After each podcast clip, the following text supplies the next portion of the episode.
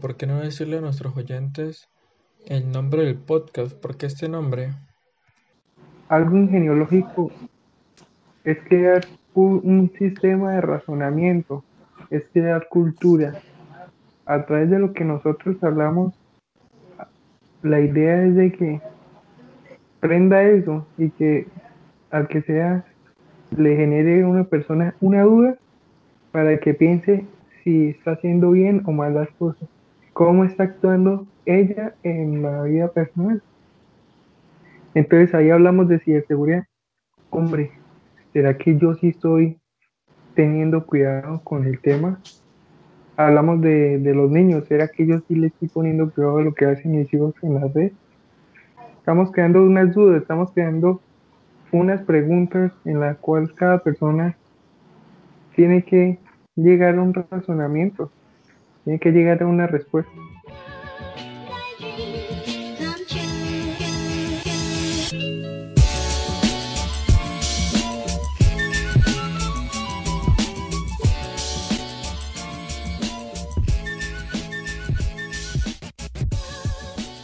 Sabemos que Colombia, uno de los principales motivos es impulsar todo lo que viene siendo las TICs, esto, el Ministerio de Educación y diferentes sectores de Colombia están invirtiendo en ese valor agregado.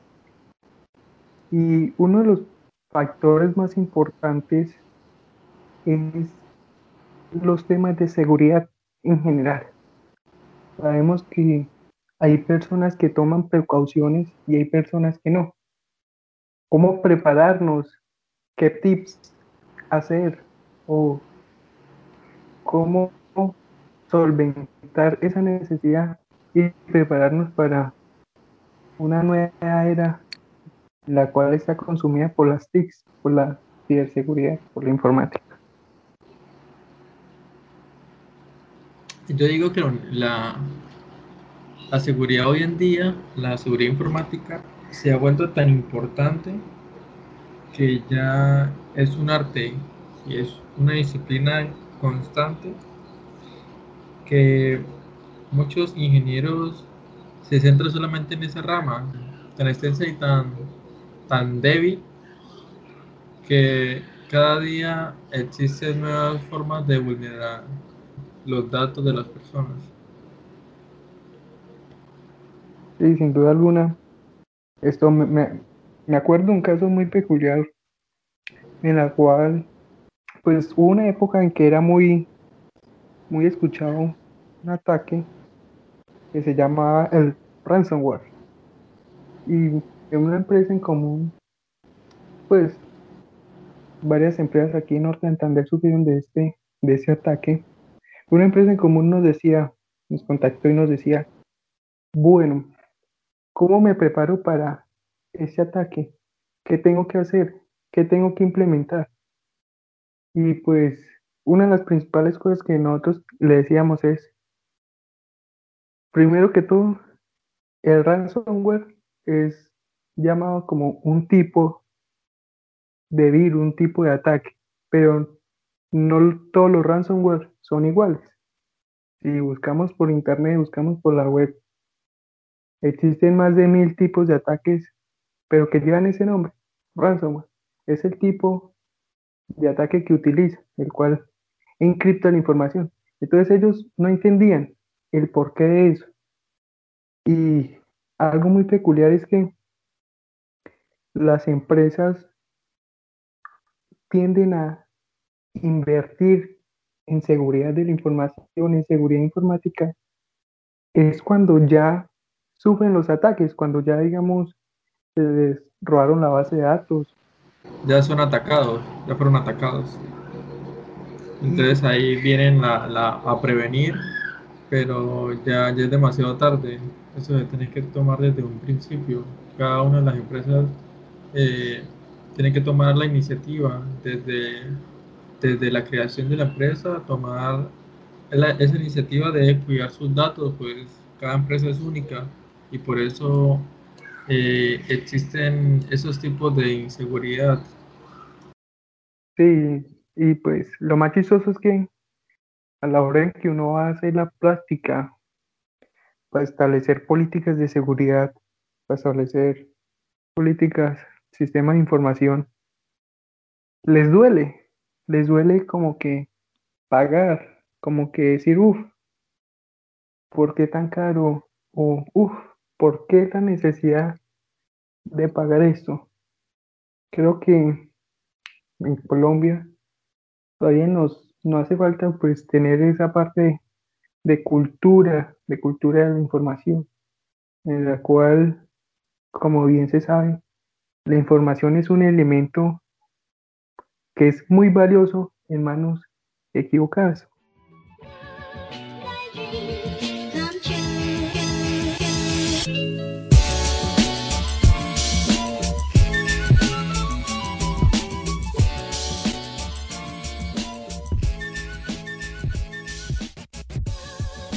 Una anécdota cuando yo era joven. Y, pues podía hacer marranadillas por internet. Esto, a un tiempo en el que yo creo que es, cuando empecé la universidad con usted. Hablaba yo mucho de cuando nos tocaba exponer y todo eso. Hablaba mucho de lo que era Carding y Netflix, de cómo hacer compras online con tarjetas de crédito robadas, cómo extrapolar información y todo eso. Y eso es un, eso es un método, Con las dos, usted puede identificar aquellas páginas web que tengan una deficiencia en el tema de seguridad de la base de datos directamente en la zona de tarjetas de crédito. ¿sí? O sea, en la zona que guarda el... Usted sabe que en la zona de pagos hay una cadena en la cual esa cadena verifica si, si la tarjeta de crédito es válida y si tiene fondos. Eso mismo sirve con las dos. Entonces, roba esa información y haciéndole un, un método que se llama inyección SQL, te trae toda la base de datos con tarjetas de crédito. Pero no, parce, qué chimba de material. Esta la tuve que haber visto hace rato. Y lo que me pareció curioso fue lo de buscar mi nombre entre comillas, ¿no? Ahí se ve como realmente todo eso. Y, la página que él compartió, que, que se metió una, a, un, a una cámara de como de Estados Unidos, algo así. Así es como logran, usted no ha escuchado las noticias que dicen, esto, un hacker esto, ingresó a la cámara de, unos niños y los pudo grabar. Así es, porque, como lo dice el ingeniero, usted de que sepa utilizar las herramientas tecnológicas puede hacer un caso, los, unos jóvenes, unos niños de 15, 13 años, se leyeron el manual del cajero electrónico que quedaba por lados de la casa de ellos. Como cualquier cosa lo encontraron en internet. Y ellos, después de haber leído el, el manual, en el manual había el código que toda máquina tiene, que es el código de superusuario por si llega a pasar un error, restablecerla. Y los niños pudieron acceder al, sistema del cajero y si ellos querían, hubieran podido sacar toda la plata que quisieran. Porque los mismos cajeros tienen la opción de botar plata de, prueba para ver si está funcionando los mecanismos de extracción de dinero. ¿Y qué hicieron? No, los niños solo querían hacer, lo hicieron por broma. Todos todo niños usualmente a esa utilizan las herramientas para, para jugar, para distraerse. Y entonces ahí mismo contactaron al, a los dueños del banco, bueno, los dueños no, a quienes, gerentes y eso, y les dijeron, miren, no, es que hicimos tal cosa. Y pues imagínense, unos niños, un solo, un simple manual, y todo lo que pudieron hacer.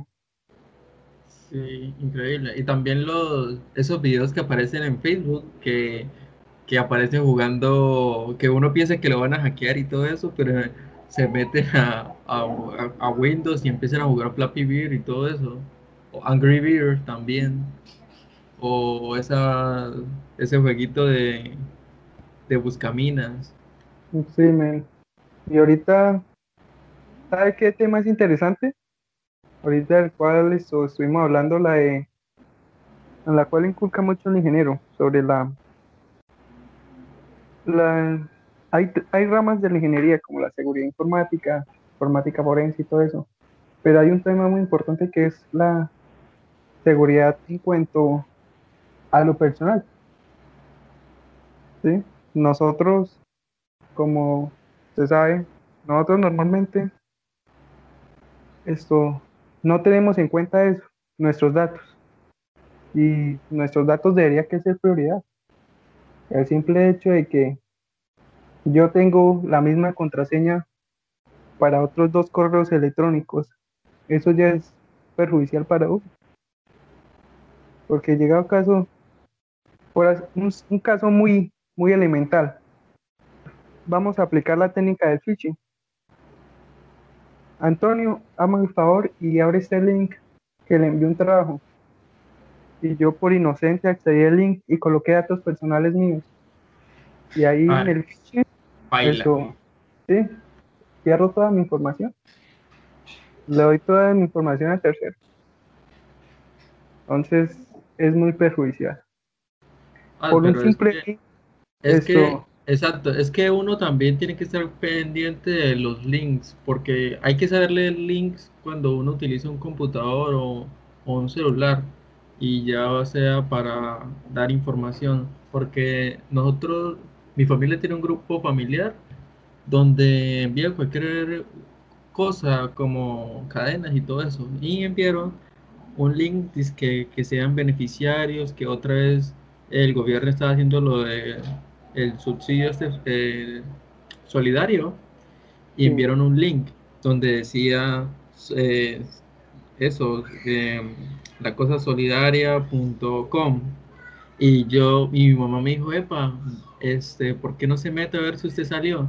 Y yo, bueno, miré el grupo y miré el link y de una vez dije, no, esto es una trampa porque el gobierno utiliza .gov.co.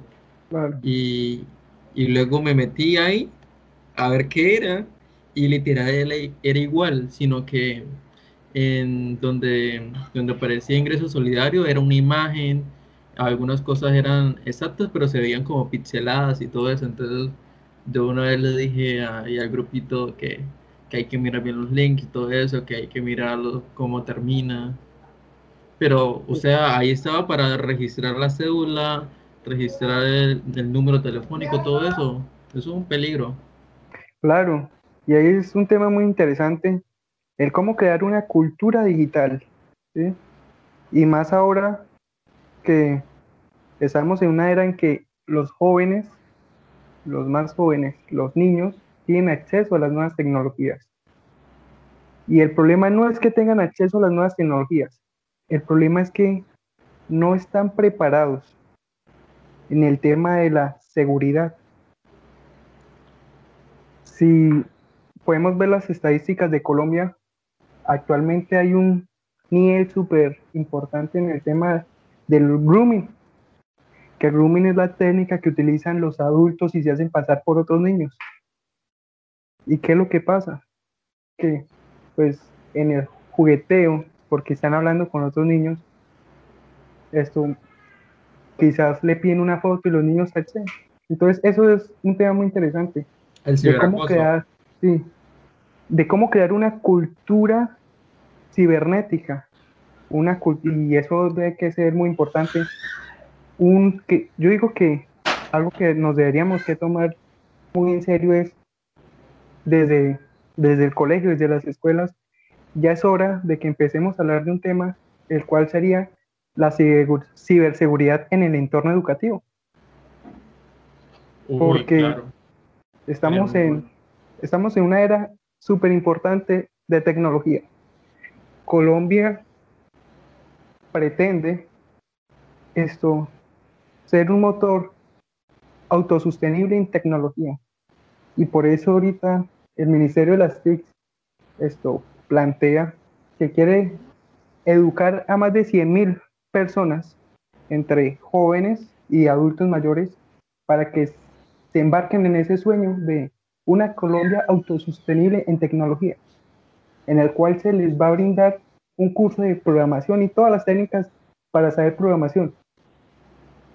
Y creo que teniendo en cuenta que Colombia quiere tomar ese camino, debería que empezar desde más abajo sobre la seguridad en el entorno educativo. Y lo que usted me comenta, el link de, del grupo de la familia, sí, realmente es algo muy simple, clonar una página. No más con que usted ingrese a cualquier página, puede ser, por, un, por ejemplo, colombiaprende.com y yo le doy clic derecho y le doy guardar como. A la hora que le doy guardar como, se descarga la página en archivo.html. Yo subo esa misma página en un hosting aparte y creo una copia exacta. Y como se dice, sí, van a haber algunas cositas que no cuadran, como una imagen, una letra.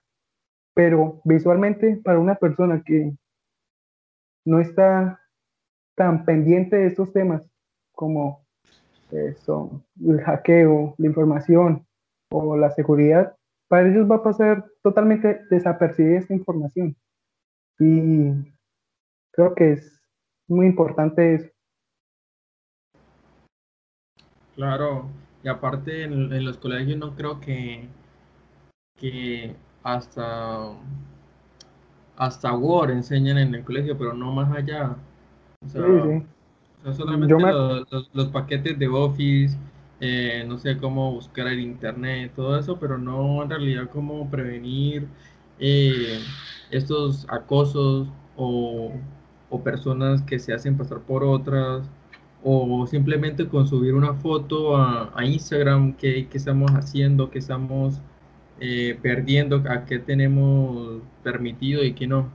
Y más a los, a los niños de hoy en día que, que prácticamente las aplicaciones las tienen en un celular y quieren imitar a, a, todo, lo, todo lo que ven, todos los famosos, todo eh, con referente a, a, TikTok, a Instagram, a YouTube, todo esto. sí, y, y, esa es la tendencia, que los jóvenes tienden a, a imitar a los famosos.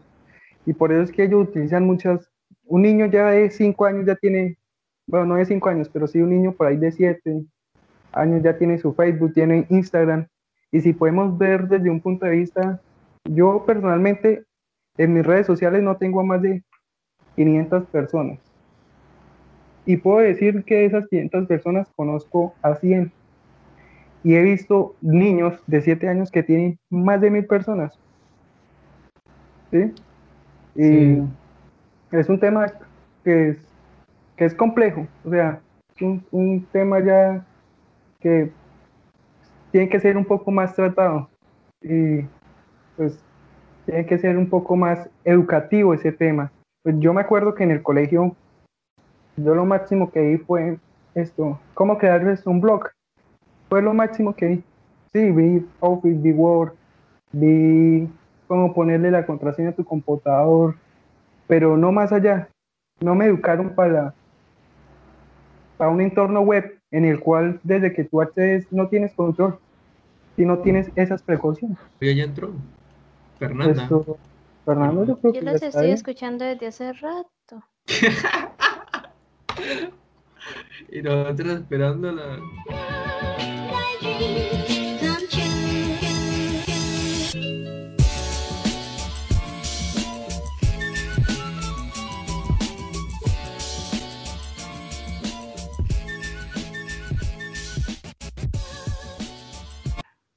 el cómo la, la cuarentena se ha convertido para algunas personas en algo supremamente aterrador, porque tienen que estar con la pareja 24 horas del día en, encerrados.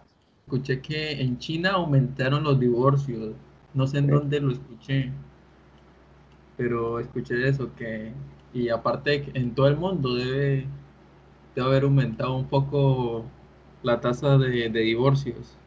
También es entendible, pues, saber que algunas amas de casa, como quien dice, viven con el enemigo a raíz de que el hacinamiento, el estar pues con los hijos durante todo el día en el hogar, con la pareja, se vuelve catastrófica la, convivencia, entonces tienden a aumentar más la violencia doméstica, en algunos casos las violaciones eh, dentro del núcleo familiar, que es muy recurrente, y también pues el maltrato infantil. Entonces afecta mucho. Sí, un tema muy, muy interesante y a la vez muy preocupante es que la OMS confirmó que si se llegara a pronunciar más el confinamiento por más de seis meses, se calcula que se van a producir cerca de 31 millones de casos de violencia doméstica en el mundo.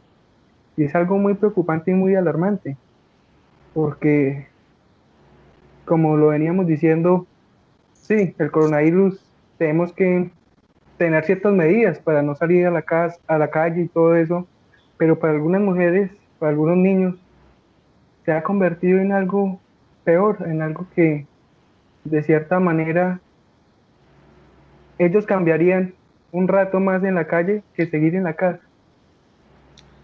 Pero, pero es que también uno está de la casa, digamos un esposo y esposa, que cada uno va a su trabajo, dejan a los chicos en, el colegio, llegan a almorzar y vuelven al trabajo y se ven los sábados y domingos, nada más. Entonces, esa cosa de de repente estar en casa encerrados todo el día, como que llega a chocar un poco y pueden que no solucionen de la mejor manera y por eso se ven estos esta tasa tan alta de, de, de divorcios.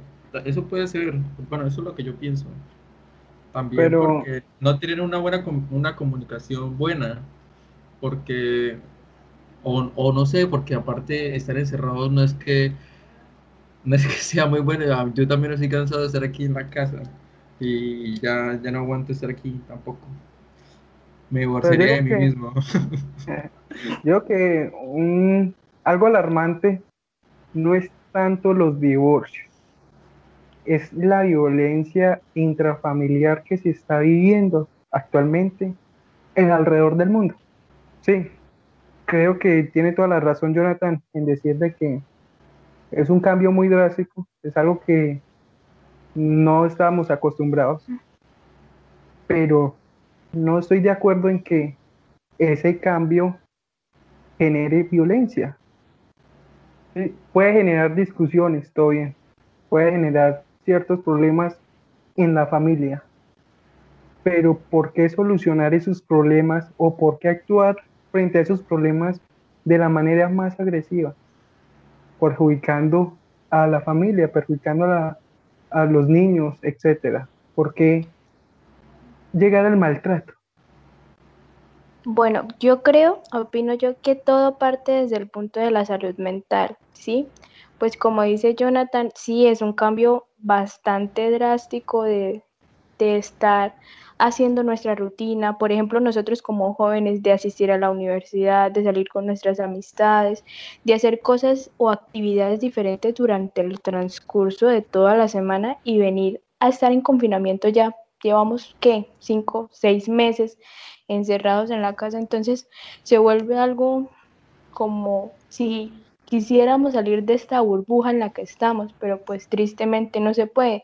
Y lo peor aún, eh, la violencia eh, va generada desde la más pequeña discusión en el que eh, la pareja no esté de acuerdo en algún cambio que se vaya a hacer en el hogar, que se quiera hacer una actividad pero nadie quiera colaborar. Entonces, todo eso se va acumulando, se va acumulando en que tal vez la mamá ya no, no trabaja en una empresa o tiene algún trabajo particular o algo así, sino es ama de casa. Entonces, que los quehaceres que tiene que atender a los niños, o si no hay niños, si hay jóvenes, el problema es un poco, aumenta un poco más, ya que eh, nosotros llegamos a una etapa de la preadolescencia en la cual necesitamos mucha más atención. Entonces, ¿en qué se basa esto? que las actividades en un preadolescente tienen que ser algo movidas, eh, estar en espacios abiertos, en lugares más transitados. Al estar encerrados, también han aumentado los suicidios. han habido muchos niños que se han suicidado. Eh, también han habido muchas agresiones por el género. Entonces creo que todo esto es porque nosotros convivíamos con nuestros padres en el hogar, más no estábamos acostumbrados a vivir con ellos durante todo el día.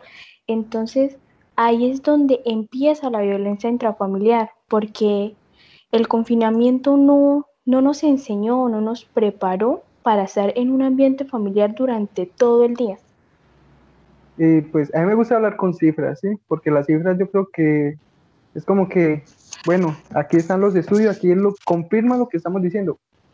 Y según un dato del 9 de junio, van 9.378 casos que las mujeres han sido víctimas de diferentes maneras eh, violentas en el territorio aquí nacional en Colombia. Y eso, que estos casos son los que las mujeres denuncian, sí. ¿Qué pasa con aquellas que no registran? Yo creo que esa cifra fácilmente puede duplicar, triplicar. Es algo, una, es una cifra muy preocupante y muy alarmante, porque ¿qué estamos haciendo como, como sociedad? ¿Qué estamos haciendo como cultura?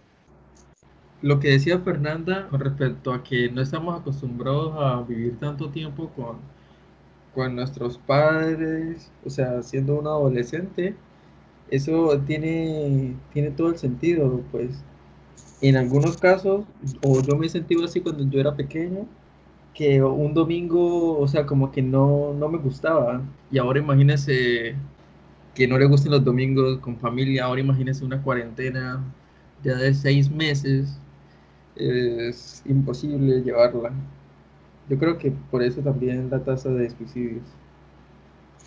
Pues, total, eh, Colombia no se encuentra preparada eh, al 100%, no, para no dar como una cifra tan exacta en cuestión de, tome, bueno, yo lo voy a tomar por la parte de salud mental, pues eso es, o sea, es un tema que toca cualquier niño, persona joven, mujer, hombre, en el cual nosotros tenemos que estar creo que preparados desde el hogar para enfrentar este tipo de situaciones, pues creo que lo que ha pasado es que también la ansiedad y la depresión ha aumentado mucho, por lo que las personas vivir dentro de cuatro paredes, estar que no, que con el temor de salir a la calle, me voy a infectar, me voy a, a contagiar, entonces es muy, muy complicado, muy complicada esta situación, pero ahí se debería, mejor dicho, abrir espacios en los cuales en los colegios más que todo y también en las universidades, eh, abrir espacios en los cuales los psicólogos de cada, de cada colegio, de cada sector, brindaran un espacio con ayudas didácticas a los niños, a los jóvenes, abrieran espacios que una, dos veces a la semana en las cuales ellos se puedan expresar, puedan hablar de cómo están llevando la cuarentena. Eh, no van a hablar de los problemas en sí en que han pasado en el hogar, pero sí tratar de sacar a esos niños y jóvenes de, del lugar en que se encuentran, porque es terrible saber que tantos niños y en sí tantos jóvenes se estén suicidando porque los papás en sí no los comprendan o ellos mismos por temor a que los papás no se molesten o algo, no hablen, se queden callados. Entonces la verdad es, es alarmante esta, esta situación en la que nosotros como jóvenes estamos presenciando. En vez de vivir una vida plena, estamos viviendo con temor hasta de salir a la calle o con temor de que si llegamos a salir y nos lleguen a, a dar que un disparo, nos llega a pasar algo solamente porque tocamos un pie fuera de nuestra casa. Entonces es muy preocupante. Yo tengo una eh, pregunta y no sé si ustedes puedan ahí como que ayudarme. A, es una duda, es una pregunta, sí. ¿Ustedes creen que la violencia en general se sectoriza por departamento, o se sectoriza pues, simplemente, como por así decirlo, no, esto, las personas de, un ejemplo de, de tal departamento son tienden a ser más violentas o no, o la violencia en sí puede llegarnos de qué o cómo. Yo diría que sí, pues como hay zonas rojas en ciertos departamentos, hay departamentos más peligrosos que, que otros, por ejemplo, antes la Comuna 13 de Medellín, o, ahorita Tibú. Em, yo creo que sí se puede sectorizar. No sé si tengan otra respuesta a eso. Bueno, yo opino que la violencia se encuentra en cualquier parte del planeta. La violencia está presente en cada hogar. Lo que pasa es que, como dice Antonio, y también recalcando lo que dice Jonathan, hay lugares en los cuales las personas tienden a ser, como quien dice, más mal geniadas, como con un temperamento más fuerte. Pero eso no quiere decir que, por ejemplo, eh, nosotros acá en Norte de Santander, que se dice que los norte santanderianos son berracos, eh, son personas con un carácter fuerte, igual a las personas santanderianas. No quiere decir que porque vengan y le hagan una pregunta o lo, lo que lo molesten, ya esa persona no va a reaccionar fuerte, no. Todo tiene, yo digo que cada persona tiene como su punto y ahí es donde explota, pero no en sí, pues para mí la violencia se encuentra en cualquier parte. Aunque eso también depende del sector, ¿no? Como dice Antonio, pues depende de, las culturas y creencias, eh, porque ahí viene la moral, porque digamos si para mí es costumbre eh, eh, cortarle el prepucio a, mi hijo recién nacido, pues lo hago por cultura o porque es generación en generación que ha hecho mi familia o, o porque yo veo que está bien. Pero digamos, otro, otra persona en otro punto del mundo lo puede ver mal y lo puede ver como violencia. Entonces, eso depende mucho de, de la cultura. También mm. en culturas africanas que, eh, bueno, no sé mucho, pero hacen cosas que aquí en Colombia no creo que sean muy, morales, muy morales entre comillas, porque eso depende mucho de la de, de las creencias de cada quien. Entonces podríamos decir de cierta manera que una persona que se cría en un entorno de, como ustedes lo dicen, zona roja, un entorno de, de violencia, puede ser de que tienda también a ser violento ¿O qué pasaría con esa persona? Uy. Pues si está en zona roja, pues él por costumbres, como digo, eh, tiende a ser así, aunque porque mira al mundo que lo rodea y pues si son así, tiende a ser así, aunque si las personas dicen mucho, no hagas esto, no hagas tal cosa, pero en realidad eh, hacen lo contrario. Por ejemplo, no discrimines a, tal persona, solamente lo dicen, pero realmente lo está implementando porque los niños eh, tú les puedes enseñar y decirles muchas cosas, pero si en realidad tú no haces lo que hablas, probablemente el niño haga lo mismo, porque serías como una influencia y los niños solamente son receptores de lo que uno hace. Los niños son unas esponjas. Por eso es que cuando están muy pequeños hay que cuidarlos de cómo uno actúa frente a ellos.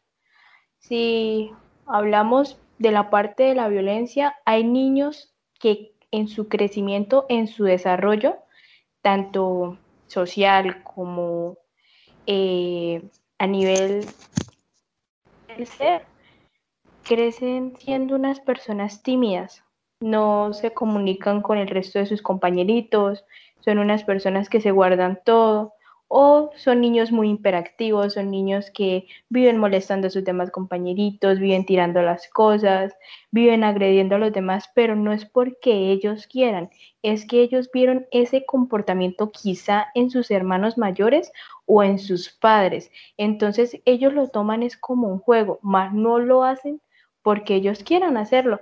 Esto, esto se ve a que, por eso es que dicen que un niño debe crecer en un hogar de amor. Porque para que no se presenten este tipo de situaciones, ¿qué pasa con los niños tímidos? Eh, cuando un niño es muy tímido, resulta que ellos les puede pasar algo. Un compañerito lo golpeó, le cortaron el pelo, eh, lo aruñaron o algo. El niño nunca va a decir nada, porque le va a dar miedo que en la casa también lo maltraten. O, peor aún, que al niño lo toquen, que el niño vea algo que no tenía que ver, que el niño sin querer, una persona mayor, quiera abusar de él, ese niño nunca va a decir nada. ¿Por qué? Por la misma situación, aunque eso pasa en la mayoría de niños. Entonces son problemas bastante, bastante complejos y ya pues en, ya en su desarrollo un poquito ya como en la adolescencia, cuando un niño es, cuando un joven, ya un adolescente, tiende a ser agresivo, entonces no es agresivo con las demás personas, sino con él mismo. Eh, por todo se frustra, por todo se estresa, eh, si algo le sale mal comienza a darle golpes a la pared o no le pueden decir nada porque de una vez explota mal, es una persona con un complejo de superioridad muy alto eso se desarrolla eh, muy diferente, claro está, ¿no? Eh, entonces son cosas muy complejas en el desarrollo de los niños y en los adolescentes, claro está. Siendo realistas, todo lo que hemos hablado es una ola, una ola que gira en torno hacia la violencia. Y como decíamos, sí, Colombia quizás no sea esto, un país en el cual tú digas, sí, no, yo salgo a la calle con el celular en la mano que no me pasa nada, porque actualmente yo creo que en ningún país en el mundo pasa eso, pero yo sé que Colombia puede generar un cambio. Yo sé que nosotros, los, y esto nos toca más que todos nosotros los jóvenes, empezar en, en un cambio, en crear una sociedad, más que una sociedad, es crear una cultura, porque si bien sabemos, la cultura es algo que pasa de generación en generación. Y entonces, creo que es algo muy importante y algo que tenemos que asumir cada uno de nosotros.